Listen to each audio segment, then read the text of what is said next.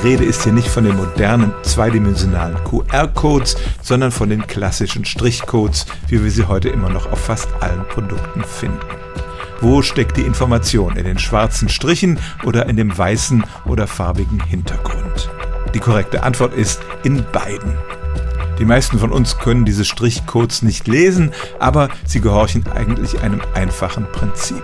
Jede Ziffer wird durch sieben dünne Streifen repräsentiert, die entweder weiß oder schwarz sein können. Diese sieben Streifen sind gruppiert zu vier mehr oder weniger breiten weißen oder schwarzen Balken. Die Ziffer 1 zum Beispiel besteht aus weiß-weiß, schwarz-schwarz, weiß-weiß, schwarz. Und die Breite aller vier Balken ist relevant für das Lesegerät.